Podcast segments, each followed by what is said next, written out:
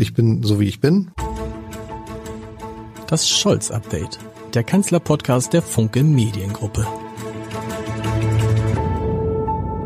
Herzlich willkommen. Mein Name ist Lars Heider und die Frage dieser Tage lautet, warst du schon bei einer Demo gegen Rechtsdemos, äh, Rechtsextremismus oder warst du es noch nicht? Und ich werde den Spiel auch gleich meinem heutigen Gast stellen, der als Generalsekretär einer der Ampelparteien gerade mitten im Sturm all dessen steht, was der Regierung so ins Gesicht weht. Da geht es um Bauernproteste, da geht es um Umfragen, da geht es um Rechtsextremismus, da geht es um die bevorstehenden Landtagswahlen in diesem Jahr in Ostdeutschland, um die Wahl des amerikanischen Präsidenten und so weiter. Also wir haben viel zu besprechen und ich freue mich sehr, dass es geklappt hat, endlich geklappt hat. Ich habe sie schon mehrfach angesagt und viele der Podcast-Hörer und Hörer haben gesagt, wann kommt er denn nun endlich? Du hast ihn schon drei, viermal angesagt. Jetzt ist Bijan Giasaray endlich da, Generalsekretär der FDP. Wunderbar. Die Frage gleich, haben Sie schon demonstriert? Und wenn ja, wo? Nein, ich habe noch nicht äh, demonstriert, noch an keiner Demo teilgenommen. Bewusst nicht oder hat es sich nicht ergeben? Nein, das hat, das hat sich bis jetzt nicht äh, ergeben. Wie finden Sie die Demo Demonstration? Ich finde die Demonstration gut. Ähm, also man muss immer differenziert schauen, wer demonstriert, aber äh, im Wesentlichen finde ich Demonstra die Demonstration gut. Und vor allem, ich finde es gut, dass die, dass die Zivilgesellschaft hier sich meldet äh, und ein Zeichen setzt und äh, vor allem deutlich macht, dass äh, äh, wir in unserem Land äh, parteiübergreifend, also letztendlich egal welche politische Farbenlehre man verfolgt, dass wir zu unseren Werten, nämlich zu Demokratie und Rechtsstaatlichkeit stehen und dass wir Extremismus in unseren Reihen nicht dulden. Von daher ist das ein sehr gutes Zeichen für die Demokratie insgesamt. Friedrich Merz hat, der Parteivorsitzende der CDU, hat neulich so ein bisschen suffisant bei äh, Karin Mioske gesagt, naja, ist ja alles schön und gut, aber noch besser wäre es, wenn die Leute sich in den Parteien engagieren würden, weil wir suchen Leute, die Ämter übernehmen, wir suchen Leute, die Abgeordnetenmandate übernehmen. Hat er da einen Punkt? Ja, Friedrich Merz ist ein kluger Mann. Äh, an der Stelle auch richtig, was er sagt. Denn ähm, ähm, letztendlich bedeutet ja äh, Demokratie, äh, sich einzubringen, äh, sich zu engagieren, äh, sich zu streiten für die Sache, also sachlich äh, zu debattieren für die Sache. Das, äh, äh das ist Demokratie. Ähm, wir leben in einer Zeit, wo ich auch gelegentlich das Gefühl habe, der ein oder andere glaubt, äh, die ähm, Demokratie wäre sowas wie eine, äh, oder der Staat wäre sowas wie eine Handelskette, ähm, die einem für das Leben permanent Angebote und Sonderangebote machen müsse. Mhm. Und das ist falsch. Und so funktioniert Demokratie nicht. Wie gesagt, Demokratie heißt sich einbringen, äh, in die Parteien zu gehen, diskutieren, eine gute Diskussionskultur zu haben, ähm, Positionen ausdrücken, Wettbewerb um Ideen. Äh, das ist Demokratie. Ähm, und äh, darüber sollte man sich im Klaren sein. Äh, interessanterweise ist es ja so, dass äh, die neu gegründeten Parteien ja offensichtlich Zulauf haben. Sarah Wagner hat gesagt, dass sie den erstmal so ein bisschen begrenzt. Die AfD vermeldet auch in dieser Woche, zumindest habe ich das in Hamburg gesehen, Zulauf. Wie ist es bei der FDP? Merken Sie das? Also da, da scheint ja wieder die Politisierung in der Gesellschaft wieder zuzunehmen. Sind dann auch Leute da, die sagen, jawohl, jetzt gehe ich in die Partei und engagiere mich?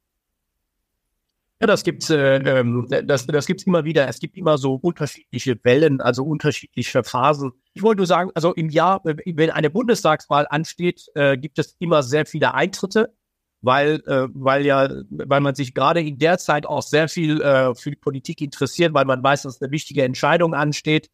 Und äh, dann gibt es auch nochmal einen Unterschied. Ist man in der Opposition? Ist man in der Regierung? Wenn man in der Regierung ist, muss man Kompromisse machen. Die Kompromisse, die, die mag nicht jeder. Es gibt Leute, die mögen eher die reine Lehre. Und also das ist, das ist immer unterschiedlich, je nach äh, Phase, wie viele kommen und wie viele gehen. Die Demonstration, über die wir gesprochen haben, das sind ja Demonstrationen gegen Rechtsextremismus, aber es sind tatsächlich auch offen. In Hamburg war das so, wo ich es beobachtet habe, aber auch anderswo Demonstrationen gegen die AfD. Weil sich offensichtlich ja die Frage stellt, wie gehen wir mit dieser Partei um? Da habe ich jetzt mit verschiedenen Leuten gesprochen, zuletzt mit Louis Klamroth von Hart aber fair, der zum Beispiel sagt, ganz interessant, ich werde die nicht in die Sendung einladen. Ich werde Björn Höcke niemals in die Sendung einladen. Auch da müssen Sie ja die Medien sich überlegen. Vielleicht mal kurz gefragt, finden Sie es eine gute Idee, wenn also eine wichtige deutsche politische Talkshow sagt, nee, den geben wir erst gar kein Forum? Begründung ist, das sind, die sind im Kern gegen also äh, teilweise gegen die Demokratie und gegen das Grundgesetz. Und das können wir mit unserem Sendungsauftrag nicht vereinbaren. Ehrlich gesagt, äh, ich bin hin und her gerissen, was die richtige Entscheidung ist. Und äh, ich bin mir ehrlich gesagt auch bis zum heutigen Tag nicht sicher. Denn einerseits will man denen ja, also ich kann nachvollziehen, wenn man sagt, ich, ich lade die nicht ein. Ich will diesen Leuten keine Bühne geben, damit die ihre toxische Gedanken verbreiten können. Ich kann das als Argument nachvollziehen. Aber auf der anderen Seite denke ich manchmal, es ist auch ein Vorteil, gerade diese Leute einzuladen ähm, für die sehr konkrete politische Diskussion, weil dann merkt man auch, dass die eigentlich inhaltlich nichts drauf haben. Also man sieht, dass, dass die beispielsweise, wenn es um Themen wie, wie sieht die Zukunft Deutschlands aus, wie sieht die Zukunft des Wirtschaftsstandortes Deutschland aus, wie stehen die zum Thema Renten, äh, Arbeitsmarkt, Digitalisierung, KI, all diese Dinge, sehr konkrete Gespräche mit denen zu führen. Da sieht man sofort, das, das merkt man übrigens auch im Bundestag bei den Debatten, wo die AfD dann auch äh, versucht, inhaltlich einzusteigen. Die haben nur Parolen, also die haben keine einzige konkrete Lösung für die zentralen Herausforderungen im Land. Also das heißt, die profitieren ja gerade in der jetzigen Situation auch von dieser Stimmung, die im Land äh, existiert, diese Stimmung so ein bisschen der Angst, Sorge um die Zukunft. Davon profitieren die. Deswegen, ich bin, ich bin mir nie sicher, was die richtige Strategie ist und ich bin hin und her gerissen. Einerseits könnte die eine Strategie richtig sein, aber auch auf der anderen Seite diese Strategie. Ich bin, ich bleibe aber dabei, man muss die AfD politisch stellen. Und politisch stellen heißt, ähm, bei den zentralen Fragen im Land müssen Demokraten, also nehmen wir so ein Thema wie beispielsweise Migration, wo die AfD ja sehr stark von profitiert. Gerade bei so einem Thema müssten die demokratischen Parteien in diesem Land konkrete Lösungen entwickeln. Und wenn die demokratischen Parteien äh, nicht über die Probleme konkret reden und diese Probleme auch nicht lösen, dann profitieren davon immer diejenigen, die äh, keine gute Absichten haben für das Land. Das heißt, Sie halten per se nichts von einem Verbot oder von dem Versuch, ein AfD-Verbot auf den Weg zu bringen, unabhängig davon, dass wir alle wissen, es ist unglaublich schwierig und es würde jetzt in diesem Jahr gar nichts ändern. Ich tue mich schwer mit einem Verbot, denn äh, ähm, äh, wir haben das ja auch gesehen, denn äh, Verbot einer Partei ist ja mit extrem hohen äh, äh juristischen, also rechtlichen Hürden verbunden. Und von, von daher ist es aus meiner Sicht eine Operation dieser Art wäre schon äh, äh außerordentlich problematisch. Ich bleibe dabei, ähm, man muss diese Leute politisch stellen, politisch inhaltlich und die demokratischen Parteien müssen die Probleme lösen und das äh, Vertrauen in die Bevölkerung oder Teile der Bevölkerung wieder zurückgewinnen. Man wird nicht alle erreichen können, man wird auch nicht alle, die jetzt die AfD wollen, auch zurückgewinnen äh, äh können. Aber ähm, aus meiner Sicht ist das der Ansatz. Über Inhalte, über Themen, über Diskussionen. Das gilt dann auch, das gleiche gilt dann auch für die Frage, ob man sich wie bei der NPD der Finanzierung annimmt. Richtig? Ja. Ja gut, das ist, äh, ähm, ich meine, das muss man sich ja sehr genau anschauen. Dieses äh, Urteil mit Blick auf die Finanzierung für die Partei, äh, also früher NPD, jetzt Heimat äh, hat, das muss man sich sehr genau anschauen, ob man tatsächlich auch äh, das umsetzen kann äh, für andere Fälle. Aber ich glaube, da äh, ist die juristische Be Bewertung äh, noch nicht so weit. Sie haben es interessanterweise, man muss sie politisch stellen. Ich hatte neulich ein Gespräch mit Matthias Hawks, dem Zukunftsforscher, den ja viele kennen, der gesagt hat, naja, es ist gar keine Frage mehr ob, sondern es ist nur eine Frage, wann ein AfD-Politiker in ein wichtiges Amt kommt.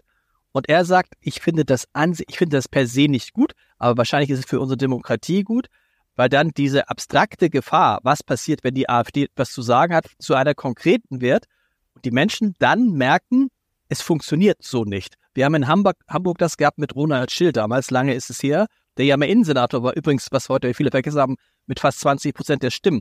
Würden Sie so weit gehen, dass Sie sagen, bei aller Furcht, die man hat, dass zum Beispiel ein Björn Höcke in Thüringen Ministerpräsident werden könnte, es könnte auch ein Fall sein, in dem sich dann zeigt, dass er es eher halt nicht kann und sich dann plötzlich sozusagen eine Renaissance der Vernunft wieder ergibt.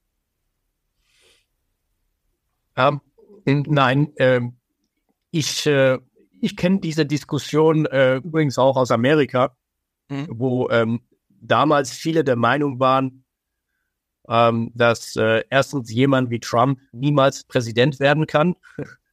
ähm, übrigens, äh, diese Auffassung, das war auch meine Auffassung damals. Ähm, als ich das letzte Mal in Amerika war, das muss, das muss jetzt 2000, muss 2013 gewesen sein, da war für mich irgendwie erkennbar oder zu spüren, dass da was Ungutes unterwegs ist. Denn die Diskussionskultur ähm, in Amerika und die Polarisierung der politischen Debatte war damals schon aus meiner Sicht erkennbar. Nur da, damals habe ich gesagt, gut, gut, dass bei uns in Deutschland so etwas nicht gibt. Ähm, aber und, und da haben auch viele gesagt, gib ihm mal die Bühne und der wird sich schon entzaubern. Ähm, hinterher hörte ich so, lass sie mal erstmal Präsident werden. Nach paar Monaten, paar Wochen wird man schon merken, dass er das nicht kann. Ähm, und diese Rechnung ist nicht aufgegangen. Und äh, dieser Trump gibt es immer noch und es ist nicht ausgeschlossen, dass dieser Mann ähm, irgendwann mal äh, äh, demnächst möglicherweise auch wieder im Weißen Haus sitzt. Also das ist nicht völlig abwegig, was ich äh, hier erzähle. Das heißt, dieses lass die mal machen und die Leute werden sehen, dass die es nicht können. Ähm, äh, das, das, das funktioniert aus meiner Sicht nicht, denn äh, ähm, diese Leute agieren ja auch äh, ganz anders, mit operieren mit Fake News und Lügen und äh, ähm, oft sind reale Fakten äh, irrelevant. Trump konnte das ja perfekt, dieses Spiel Fakten beiseite zu räumen und quasi dann, wie er selber sagte, alternative Fakten auch äh, zu, zu äh, präsentieren. Ähm, ich bleibe trotzdem dabei, äh, bei dem, was ich vorhin gesagt habe. Äh, die Demokratie in Deutschland ist stark. Und es muss uns gelingen, es muss parteiübergreifend gelingen, äh, diese Leute oder, oder diese Partei politisch zu stellen. Denn diese Partei hat keine einzige Lösung für die zentralen Fragen in diesem Land. Also selbst beim Thema Migration, wo die Partei ja, wo diese Partei davon stark profitiert in der Umfrage, selbst bei diesem Thema haben die keine einzige äh, echte Lösung. Und äh, man muss wissen, das ist keine bürgerliche Partei, das ist auch keine konservative Partei, sondern das sind äh, das sind Extremisten, das, sind, das ist eine radikale Partei und die haben keine gute Absichten, äh, was die Zukunft dieses Landes anbetrifft. Die wollen ein anderes Deutschland und die wollen auch dieses System nicht. Und da müssen wir alle als also parteiübergreifend aufpassen, ähm, äh, und dementsprechend auch argumentativ inhaltlich dagegenhalten. Kann es denn sein, dass diese Menschen, die die wählen, auch ein anderes Deutschland wollen? Ja und nein. Ich glaube, da sind äh, wahnsinnig viele Leute dabei, die die AfD vielleicht heute wählen würden, aber nicht, weil sie die AfD gut finden, sondern weil sie ähm, ja enttäuscht sind von den anderen Parteien. Ähm, also mag ja unterschiedliche Gründe geben für diese äh, äh, Enttäuschung kann real, irreal, irre, irreal sein, aber letztendlich, es wird ja oft auch die AfD gewählt, nicht weil sie, weil man inhaltlich gut findet, sondern weil man auch dadurch Protest artikulieren will. Das heißt, ich wähle die AfD, weil ich dann damit den anderen es zeigen will. Ja, dieses Denken ist aus meiner Sicht wahnsinnig gefährlich aber das ist eine Motivation, die bei sehr, sehr vielen existiert. Und dann gibt es daneben gibt's natürlich Leute, die tatsächlich die AfD auch wollen, so wie die AfD ist. Die wollen ein anderes Deutschland, die wollen äh, äh, bewusst auch völkisch, dieses völkische Denken ist äh, vorhanden. Äh, die wird man nicht erreichen können. Aber diejenigen, die der Meinung sind, es ist gerade wichtig, eine Protest, Protest zu artikulieren gegenüber den äh, demokratischen Parteien in Deutschland, ähm, die müssen wir versuchen zu erreichen. Denen müssen wir sagen, dass das ein großer Fehler und vor allem sehr gefährlich ist, diese Partei zu, zu wählen. Und steht sich dabei unsere Demokratie nicht ein Stück weit im Weg, dass sie ja letztendlich diesen Menschen die Möglichkeit gibt. Also diese, diese, was oft als Selbstzerstörungstrieb der Demokratie äh, bezeichnet wird, weil man eben natürlich andere Meinungen, andere Gedanken bis zur Schmerzgrenze zulässt führt am Ende, kann am Ende im schlimmsten Fall dazu führen, dass auch die Demokratie darunter leidet. Wo man sich dann doch wieder die Frage stellt, muss man nicht irgendwann die Demokratie mit den Mitteln des Rechtsstaats, der ja nur ein, ein Teil der Demokratie ist, schützen? Ja, absolut. Demokratie muss äh, resilient sein. Demokratie muss äh, wehrhaft sein. Also wir brauchen ja auch eine wehrhafte Demokratie nach innen und nach außen. Das ist äh, völlig klar. Aber auf der anderen Seite, wie gesagt, äh, wenn es beispielsweise um, äh, um beim, so, wenn es um das Thema Verbot einer Partei geht, haben wir schon äh, sehr hohe rechtliche Hürden. Und äh, dementsprechend müssen diese Dinge ja auch immer im Rechtsstaat sehr sorgfältig und sachlich äh, geprüft werden. Ähm, ja, das sind die Instrumente des Rechtsstaates, aber trotzdem komme ich zu dem Punkt zurück. Wir brauchen auch eine aktive Zivilgesellschaft. Äh, mhm. Demokratie funktioniert nicht ohne Demokraten. Ähm, das ist übrigens einer der Gründe, warum beispielsweise aus meiner Sicht die, einer der Hauptgründe, warum die Weimarer Republik letztendlich gescheitert ist. Also die Weimarer Republik war ja auf dem Papier, äh, also rechtlich betrachtet, eine Demokratie, aber sie war eine Demokratie ohne Demokraten. Und äh, diejenigen, die Demokraten waren in der Zeit oder demokratische Ansichten hatten, haben sich letztendlich nicht eingesetzt, auch äh, ähm, äh, am Ende oder nicht stark genug zur Wehr gesetzt aus meiner Sicht gegen die äh, Illiberalen oder äh, Demo gegen die Feinde der, der Demokratie.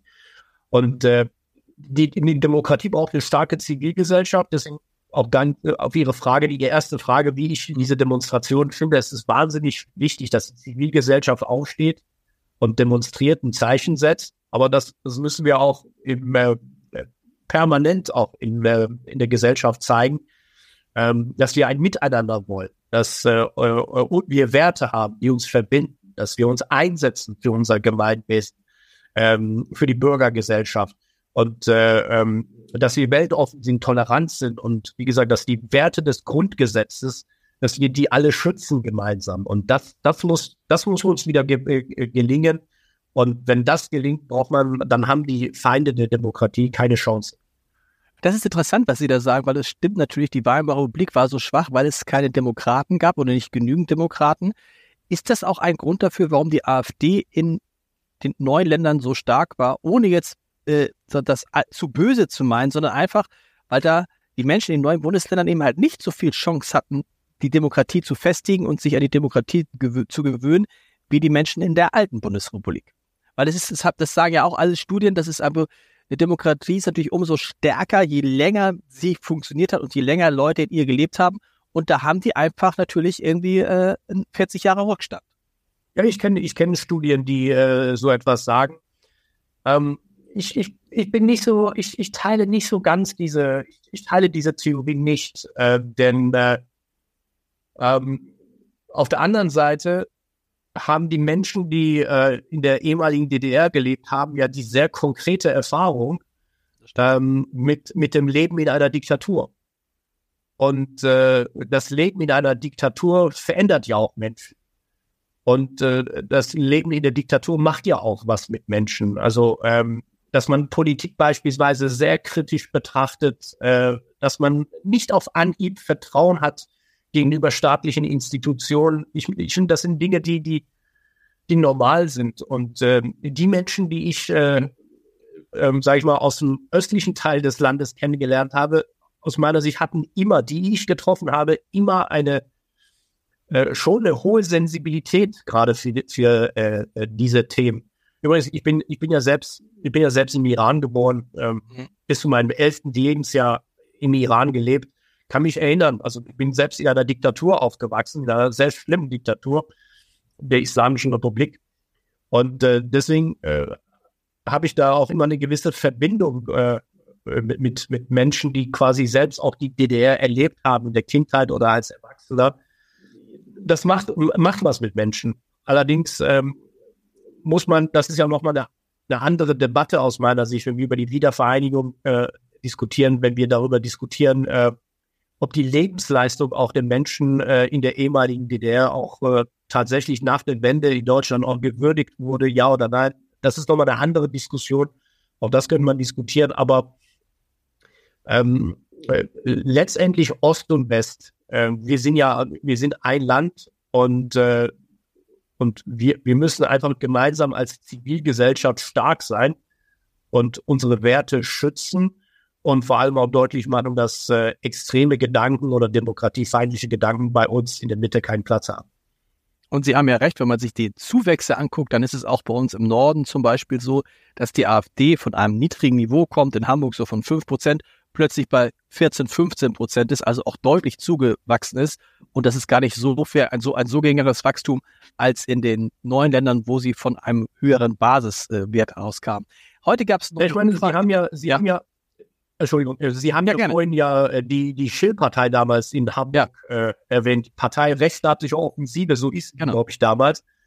Ich weiß noch, ich kann mich noch, es ist alles ein paar Tage her, aber ich kann mich noch erinnern, äh, als äh, äh, Herr Schill damals mit dieser Bewegung dann äh, tatsächlich bei der Wahl antrat, da hieß er, äh, da war sein Spitzname Richter gnadenlos. Mhm.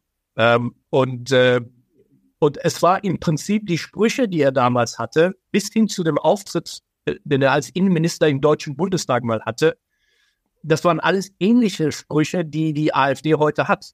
Also äh, da gab es keinen großen Unterschied. Und es gab damals tatsächlich auch dasselbe Spiel. Da kommt jemand von draußen, der hat es gezeigt, das ist ein Mann, der steht für Recht und Ordnung. Und äh, der, will, der wird es jetzt den etablierten Parteien da in Hamburg zeigen. Und das war genau die Welle, die Herr äh, Schill dann äh, äh benutzt hat. Und das hat er auch selber gesagt, ich werde es den anderen zeigen, das wird eine andere Politik werden und ohne Skandale und ohne Hinterzimmerabsprachen äh, und, äh, und Sie wissen ja, die Dinge kamen anders. Aber, ähm, ähm, aber letztendlich war sein Erfolgskonzept damals schon äh, ähnlich wie, äh, wie heute und damals gigantische Ergebnis, was er geholt hat. Das darf man ja nicht vergessen, was er für ein gigantisches Ergebnis auf Anhieb geholt hat. Äh, und dieses, dieses Ergebnis war ja auch verbunden mit diesem Bedürfnis, man zeigt den Eliten dort und man macht jetzt was völlig Neues, eine andere Politik. Und dass das gescheitert ist, wissen wir heute. Und da muss man ja sagen, zwei Dinge sind da interessant. Erstens, dass natürlich niemals Innensenator geworden wäre, wenn damals nicht die CDU einfach gesagt hätte, nö, wir gehen jetzt mit dem zusammen. Hauptsache, wir kommen an die Macht. Und zweitens hat das dann dem damaligen Bürgermeister Ole von Beust in der nächsten Wahl dazu geholfen, dass er die absolute Mehrheit bekommen hat. Deshalb, glaube ich, habe ich so ein bisschen Sympathie für das, was der Herr Hawks gesagt hat. Lass sie mal erstmal machen, aber vielleicht ist es auch besser, wenn es nicht so weit kommt. Heute gab es eine neue Umfrage von ähm, Forsa. Da ist tatsächlich die AfD ein bisschen zurückgegangen. Ich habe mir die aber auch nochmal neu angeguckt, habe gedacht, was, was mir nie so aufgefallen ist in den Umfragen, ähm, wenn man sich die Ampelparteien anguckt, die SPD hat deutlich verloren. Die FDP hat deutlich verloren im Vergleich zur Bundestagswahl. Aber die Grünen, die Grünen sind eigentlich sie haben zwar verloren in, in ihrer eigenen Erwartung, aber sie sind ungefähr auf dem Niveau, was sie bei der Bundestagswahl hatten. Da habe ich mich jetzt gerade gefragt, haben Sie eine Erklärung dafür, warum ausgerechnet die SPD und die FDP sozusagen für dieses unbestimmte, äh, unbestimmt ist es gar nicht, und dieses, dieses, dieses, ähm, diese Kritik an der Ampelregierung äh, bestrafen in Umfragen und die Grünen nicht? Äh, man, man darf natürlich nicht vergessen, ähm, wo die Grünen in den Umfragen vor anderthalb Jahren waren. Ja. Also die waren zwischendurch mal bei 26 Prozent. Und, äh, und da sind die jetzt von 26 Prozent runter auf 14 Prozent. Man darf auch nicht vergessen, wie wo, also, also wenige Monate vor der Bundestagswahl, sind glaube ich im Juli, die Bundestagswahl war im September und im Juli mhm. ähm, äh, äh, waren die Grünen auch zum Teil ganz klar über die 20, 23 Prozent Marke.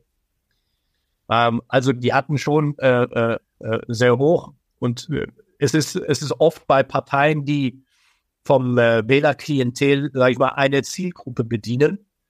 Ähm, so wie SPD und Grüne ist es oft so, dass beispielsweise die eine Partei von der Schwäche der anderen Partei profitiert. Mhm. Übrigens ist im bürgerlichen Lager auch ähnlich, wenn Sie sich das Verhältnis immer zwischen äh, CDU, also Union und FDP anschauen, also es ist immer interessant zu sehen, wenn Union regiert und FDP beispielsweise in der Opposition ist oder umgekehrt, wenn FDP regiert oder jetzt die Union in der Opposition ist. Also auch da sind die äh, äh, Wählerwanderungen flexibel. Das ist eine interessante Theorie, das heißt, oder These, wahrscheinlich stimmt sie. Das heißt, das, was die CDU zugelegt hat, diese 6, 7 Prozent, da kommt ganz viel von der FDP. Da kommt gar nichts von der AfD oder von der SPD, sondern da kommt ganz viel von der FDP.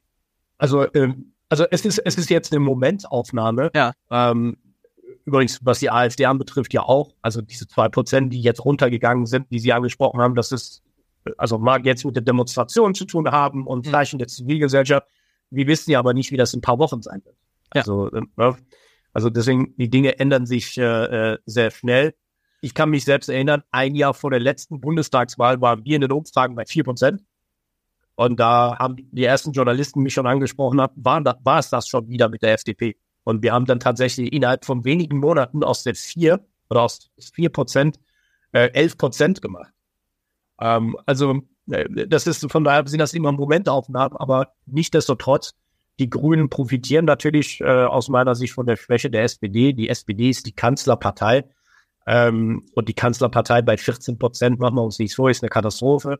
Aber ähm, wie gesagt, aus meiner Sicht auch das ist nur eine Momentaufnahme. Denn äh, ich will jetzt nicht die SPD loben, aber, äh, aber äh, die können Wahlkampf, die können, die können Kampagnenfähigkeit. Also ähm, beim letzten Mal war es auch so, dass äh, die SPD ja zwischendurch auch bei 14, 15, 16 mhm. Prozent war. Wenige Wochen vor der Wahl, sechs Wochen vor der Wahl. Ja, ja, komplett abgeschlagen. Also äh, damals hätte niemand mal nur einen Cent nicht mal gewettet. Also wäre unvorstellbar, übrigens für mich auch, unvorstellbar, dass die SPD diese Bundestagswahl gewinnt und dann den Kanzler stellen kann. Unvorstellbar. Und trotzdem, wir wissen, wie das dann gekommen ist. Äh, Sie haben gerade beschrieben, so die verschiedenen Parteien. Welche Rolle wird denn die FDP jetzt in diesem neuen Spektrum spielen, wo es eine starke AfD gibt, die offensichtlich zweitstärkste Oppositionspartei bleiben wird, wo es eine Partei von Sarah Wagenknecht gibt, wo jetzt noch die Werteunion kommen? Hat ja das Gefühl, irgendwie alle Parteien, die jetzt neu gegründet werden, auch wenn es bei Sarah Wagenknecht nicht so wirkt, aber sind letztendlich maximal liberal, eher konservative Parteien. Und es verschiebt sich gerade alles, oder? Verbessern Sie mich, wenn ich Quatsch rede, aber es verschiebt sich alles gerade von Mitte links nach Mitte rechts, rechts, rechts. Ist das so? Und welche Rolle hat die, die FDP dann?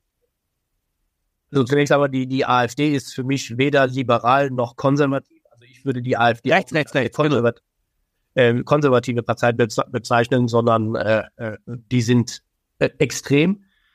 Ähm, und äh, die sogenannte Werteunion, das muss man erstmal sehen, aber die, die würde ich auch nicht als äh, im Leben nicht als liberal bezeichnen. Und äh, ich würde die auch vermutlich nicht als konservativ bezeichnen, weil auch da der ein oder andere äh, schon AfD-ähnliche Vorstellungen hat. Aber das ist, das ist jetzt abzuwarten. Aber ähm, es ist natürlich klar, im Zeitalter der Polarisierung, deswegen habe ich das Beispiel Amerika ja im Zeitalter der Polarisierung von links und von rechts ist natürlich die Mitte immer unter Druck. Aber die, die Aufgabe der FDP ist es natürlich, und das muss die äh, heilige Aufgabe der FDP sein, die Mitte in diesem Land zu stärken. Ähm, das bedeutet, eine klare recht, rechtsstaatliche Perspektive zu haben, auch bei zentralen Herausforderungen, beispielsweise Migration, ähm, muss die FDP ganz klar die rechtsstaatliche Lösung haben. Also äh, klar zu machen, wir sind nicht wie die, wie die Linken, also wir sind nicht ideologisch, wir wollen auch Probleme nicht unter den Teppich kehren, wir wollen ganz sachlich und offen über die äh, Defizite in der Migrationspolitik oder in der Integrationspolitik reden. Also die Wahrheit muss auf den Tisch. Aber wir wollen unsere Lösungen werden auch keine Lösungen sein mit Ressentiments und Vorurteilen, sondern wir gehen sehr sachlich an, echt. Wir wollen eine regelbasierte und interessengeleitete Migrationspolitik. Das heißt, äh, wir wollen äh, Migration zu den Arbeitsmarkt, aber wir wollen keine Migration in die sozialen Sicherungssysteme. Und die, diese Perspektive, diese Politik muss deutlich gemacht werden. Übrigens, äh, ich darf nochmal erinnern, auch wenn, wenn wir über die Rolle der Mitte reden, in der Pandemie konnte man auch diese Rolle der Mitte, also der FDP, ganz klar sehen. Wir waren, wir waren keine Corona-Leugner. Also wir gehörten nicht zu den Leuten, die gesagt haben, Corona gibt es nicht. Das, das waren wir nicht, sondern wir haben gesagt, äh, das ist eine Pandemie, äh, äh, diese, das muss man sehr, sehr ernst. Aber wir waren auch nicht bei denen, die gesagt haben, jetzt muss man alles dicht machen, alles wegsperren, alles zumachen, sondern wir haben immer gesagt, das Prinzip der Verhältnismäßigkeit muss gelten und nicht die Freiheit muss begrenzt, äh, nicht die Freiheit muss begründet werden, sondern die Einschränkung der Freiheit. Und diese Position war aus meiner Sicht sehr, sehr äh, äh deutlich, eine politische Position der Mitte. Und das muss, und da muss die FDP erkennbar sein. Das ist die Position des Rechtsstaates, das ist die regelbasierte Politik und äh, das will die FDP, da will die FDP hin. Und bei zentralen Fragen der nächsten Jahre, also einer der zentralen Fragen, wird natürlich die wirtschaftliche Entwicklung im Land sein. Und äh, da, das wird Sie nicht überraschen, da bin ich davon überzeugt, dass die FDP die besten Konzepte hat. Und da muss man ja sagen, anders als früher scheint es sich ja so auszugehen, dass wir künftig nicht mehr Zweierkonstellationen haben werden. Es sei denn, es gibt wieder das, die große Koalition, sondern die Parteien werden sich irgendwie so einpendeln zwischen, weiß ich nicht, irgendwie zwischen fünf und 30 Prozent vielleicht.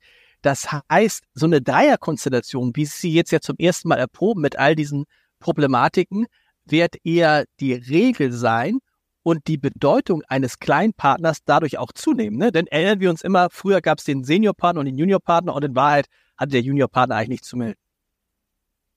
Ja, ich, ist das eine gute Nachricht oder eine schlechte Nachricht nach den Erfahrungen, die Sie mit der drei, weil ich glaube, am Ende wird man auf diese Ampelregierung äh, rausgucken und sagen, wisst ihr was? Das größte Problem war, dass es diese Dreierkonstellation auf Bundesebene halt noch nie gab und man sich erstmal da reinfinden musste, oder? Ja, das ist eine, eine Dreierkonstellation ist, äh, ähm, ist wahnsinnig kommunikationsintensiv und äh, im Fall der, der Ampelkoalition sowieso, weil hier Parteien zusammenkommen, die auch sehr unterschiedliche äh, Auffassungen haben mhm. ähm, und übrigens auch in unterschiedlichen politischen Lagern sind. Das darf man nicht vergessen. Also äh, ich würde sagen, SPD und Grüne in einem äh, links-grünen Lager und FDP eher in einem äh, bürgerlichen Lager. Also das ist schon eine sehr anspruchsvolle Konstellation.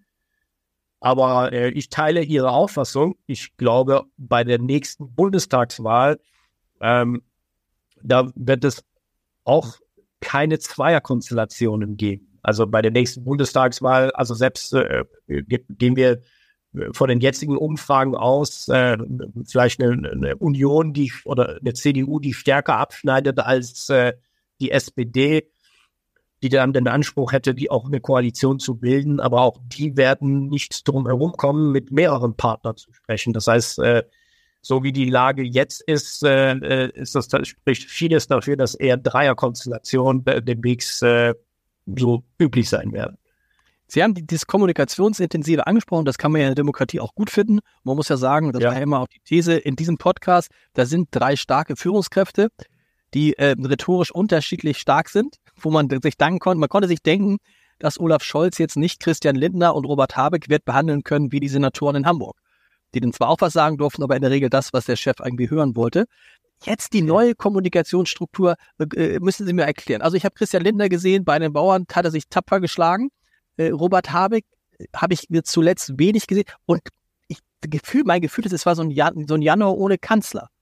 Nun kenne ich den wirklich ja sehr gut und ahne, dass Olaf Scholz wahrscheinlich sich jetzt denkt, wisst ihr was, Leute, wenn das so hysterisch ist, wie es jetzt gerade ist und so viel Aufregung, da muss ich nicht noch zusätzlich Aufregung dazu äh, beisteuern.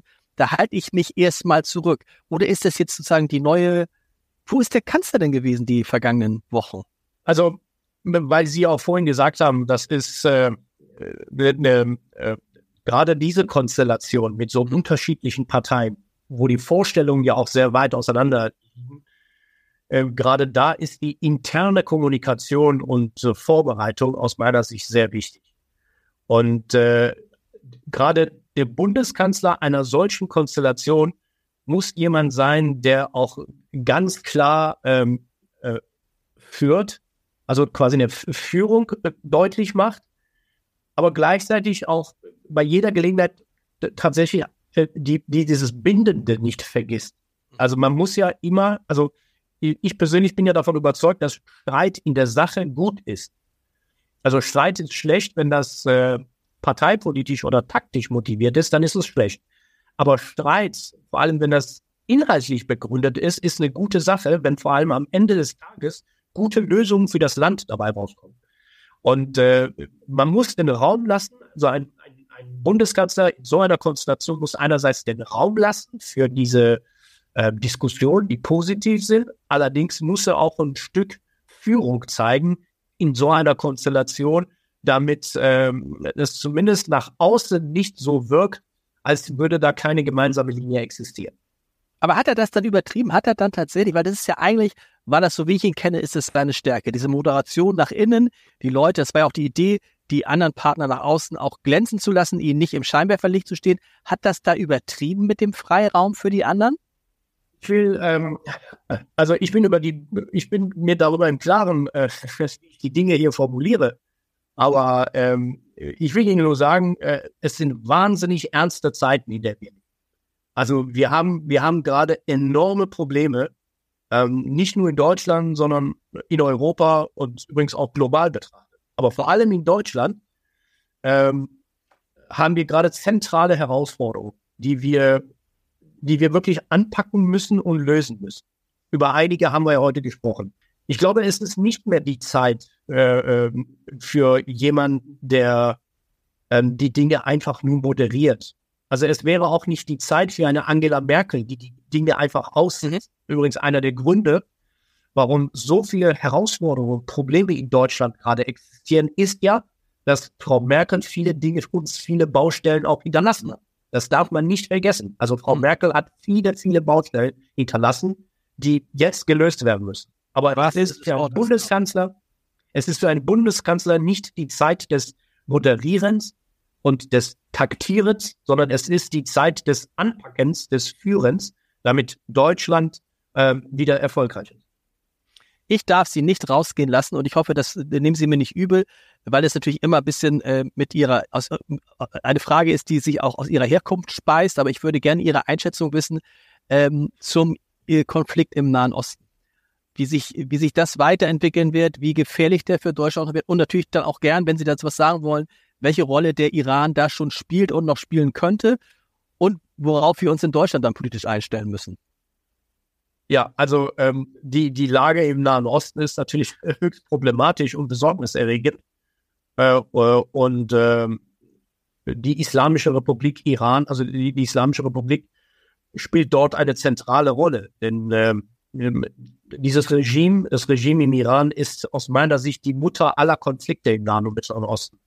Und das sieht man jetzt auch, ob, ob Hamas, ob äh, äh, Hisbollah in Libanon, die Houthis, äh, über, oder aber auch äh, andere Proxys in äh, Syrien oder auch im Irak.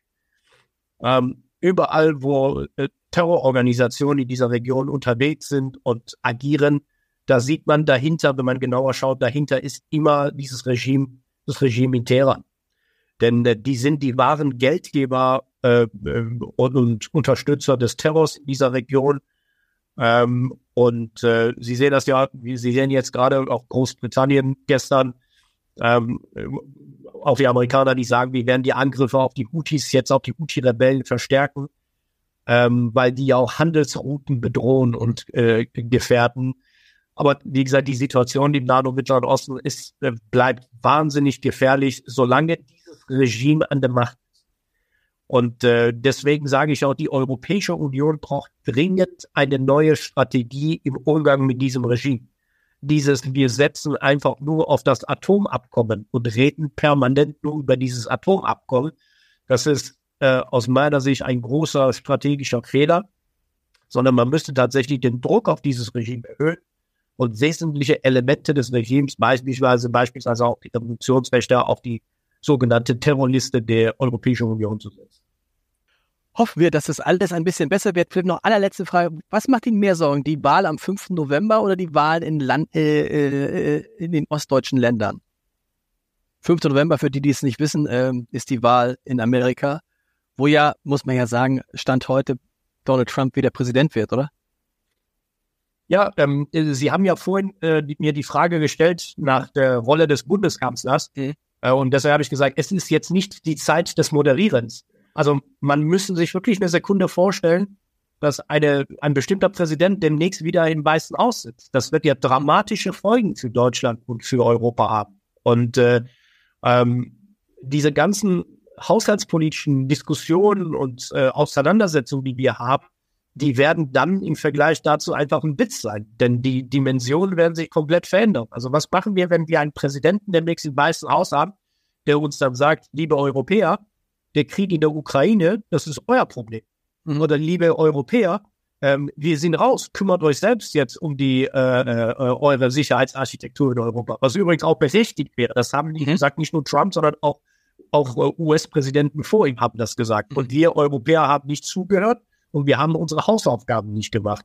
Und wir haben immer die Erwartungshaltung gehabt, dass die Amerikaner irgendwie unsere Probleme lösen müssen. Handelskonflikte, die auf uns zukommen könnten. Pro Protektionismus, das kennen wir ja schon von der letzten Wahlperiode von, von Trump.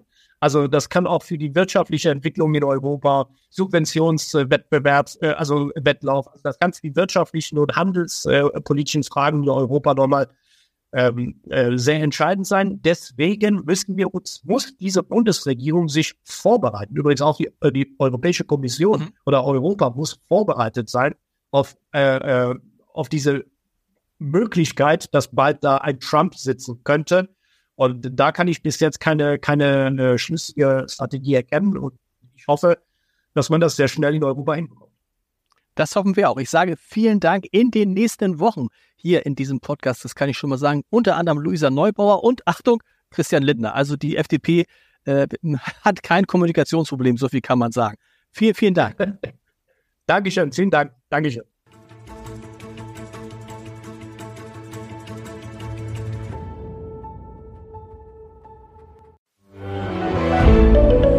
Ein Podcast von Funke.